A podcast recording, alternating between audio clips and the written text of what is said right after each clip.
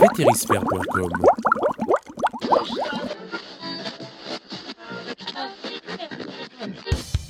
Vous écoutez le podcast de Vétérisphère, première web radio francophone réservée aux vétérinaires. Bienvenue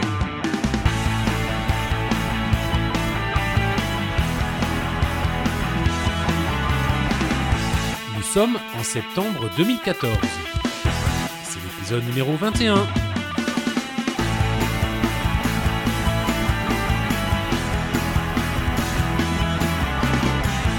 Bonjour à tous et bienvenue dans ce nouvel épisode du podcast de Vétérisphère. Je m'appelle Alexandre et cela fait déjà plus de deux ans que nous nous retrouvons tous les mois pour ce rendez-vous unique dédié à l'actualité vétérinaire. Pour cette rentrée 2014, votre podcast vétérinaire évolue pour vous proposer un service toujours plus dynamique et convivial. Je suis donc accompagné ce mois-ci par ma consoeur Nathalie, praticienne sur Tours. Bonjour Nathalie. Bonjour, bonjour Alexandre, bonjour à tous. Merci de m'accueillir sur le podcast de VTSphère. J'espère que nous allons passer un agréable moment ensemble. Je te souhaite la bienvenue dans notre émission mensuelle. Et pour commencer, je te propose de découvrir tout de suite notre sommaire. Au programme de ce mois de septembre 2014, nous vous présenterons les nouvelles fonctionnalités de Vétérisphère, ce qui nous amènera à voir les dernières publications de proceedings, d'articles et de conférences, notre plateforme étant multimédia, je vous le rappelle.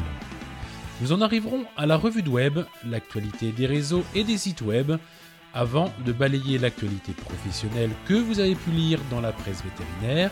Ce sera le moment de la revue de presse. Ce programme s'annonce chargé, alors ne perdons pas de temps, voyons tout de suite les nouveautés du mois, c'est la rubrique Quoi de neuf sur Vétérisphère?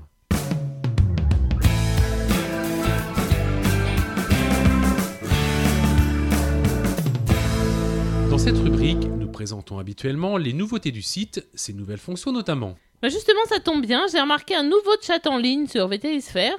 Peux-tu nous dire pourquoi il a changé et puis nous en parler un peu plus? Eh bien, effectivement, cette fonction était déjà présente, mais nous l'avons mise à jour pour qu'elle soit plus simple pour vous tous. Vous pouvez trouver en bas à droite de chaque page du site un nouveau bouton avec le nombre de personnes connectées. En cliquant sur ce bouton, un menu s'ouvre, vous montrant la liste des utilisateurs présents.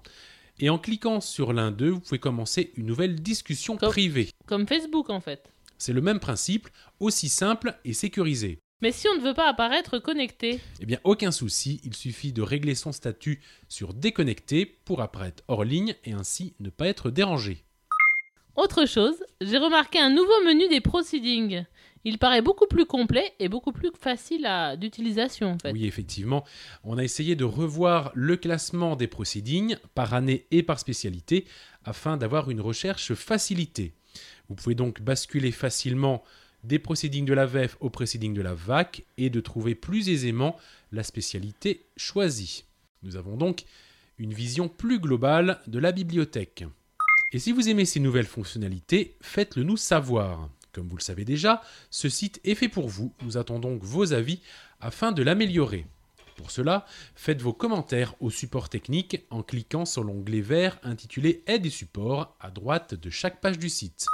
La nouveauté aussi ce mois de septembre de VTSphère, c'est le docteur Joël Robbins qui nous propose de nouveaux articles, notamment sur la pratique des médecines alternatives et de l'aromathérapie. Vous pouvez en effet retrouver dès maintenant les nouveaux articles s'intitulant L'aérosol thérapie, les huiles essentielles chez le chat, et à savoir que d'autres articles sont à venir dans les prochaines semaines. La publication des proceedings continue également sur VTSphère, avec notamment quelques articles des congrès de l'AVAC 2010 et 2012. Alors oui, plusieurs articles déjà issus de l'AVAC 2010, la consultation vaccinale bien au-delà de l'injection, en immunologie, toujours sur le même thème, la vaccination annuelle a-t-elle un sens Et malade bien que chroniquement vacciné au-delà du tabou, ces trois articles faisant donc le point sur nos pratiques en immunologie et en vaccination. Toujours de la vague 2010, quand et comment moduler le traitement des cholangites félines et également quand et comment moduler le traitement d'une entéropathie exsudative. Enfin, deux proceedings issus du congrès de la vague 2012 que j'ai bien apprécié, l'orientation diagnostique grâce à l'épidémiologie et hiérarchiser sa démarche, une application clinique. Merci Alexandre pour ces précisions, mais surtout maintenant, des proceedings de Nantes 2013 arrivent. N'hésitez pas à nous faire savoir quel thème vous intéresse pour que l'on puisse vous satisfaire. Je vous invite également à découvrir les nouvelles conférences du mois dans la médiathèque de Vétérisphère.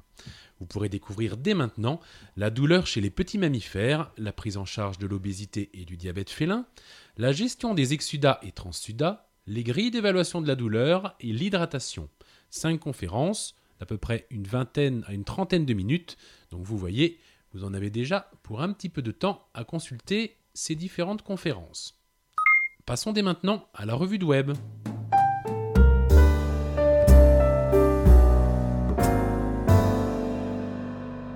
La revue de web correspond à l'actualité telle que vous avez pu la voir sur les sites internet et les réseaux sociaux. Une épidémie de fièvre afteuse touche les bovins depuis le début de l'été dans la moitié des régions du pays. Les autorités tentent de la circonscrire sans grand succès.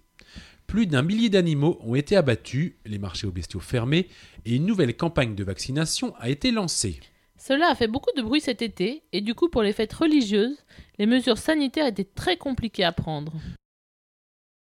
Cal lance donc une mise en garde au travers de son article et déplore l'absence d'un ordre vétérinaire algérien.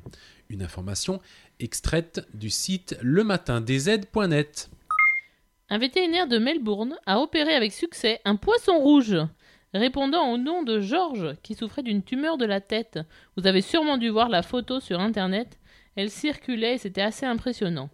Le site c'est maxiscience.com.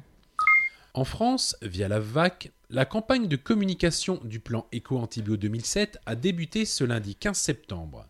Ce plan prévoit un usage prudent et raisonné des antibiotiques, se traduisant par la réduction de 25% de l'usage des antibiotiques en médecine vétérinaire en 5 ans. Le plan prévoit également un effort particulier de réduction des antibiotiques, de l'usage des antibiotiques critiques. Et oui, le slogan Les antibiotiques, pour nous non plus, c'est pas automatique. Le virus Ebola, de la famille des filoviridés, a été découvert en 1976. La maladie provoque une fièvre, des hémorragies, une immunodépression sévère et son taux de létalité peut atteindre les 90%. Le virus se transmet à l'homme à partir des animaux sauvages et se propage ensuite dans les populations par transmission interhumaine. Des chauves-souris frugivores pourraient être les hôtes naturels du virus Ebola. Une information 20minutes.fr. Dans la revue Gigascience, une équipe a publié le génome complet de deux chats domestiques, Felis sylvestris catus et d'un chat sauvage d'Europe, Felis sylvestris sylvestris. Contrairement au chien, dont le génome a été profondément remanié lors de sa domestication, celui du chat n'a pas beaucoup évolué depuis qu'il fréquente l'homme. Une rencontre qui date d'au moins 5000 ans, d'après les informations de scienceetavenir.net. Chez la même espèce, le site naturworldnews.com explique que les chats pourraient devenir un événement clé de la lutte contre le sida, un virus qui tue chaque année des millions de personnes dans le monde. Des chercheurs pourraient avoir trouvé un point faible dans la protéine intégrase, commune au virus du FIV et du sida, qui permet de catalyser l'intégration de l'ADN viral à celui de la cellule infectée.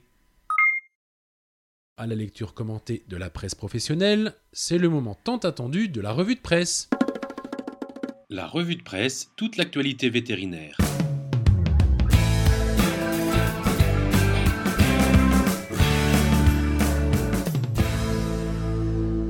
Pour écouter la suite de cet épisode, n'hésitez pas à vous connecter sur le site vétérisphère.com. À bientôt!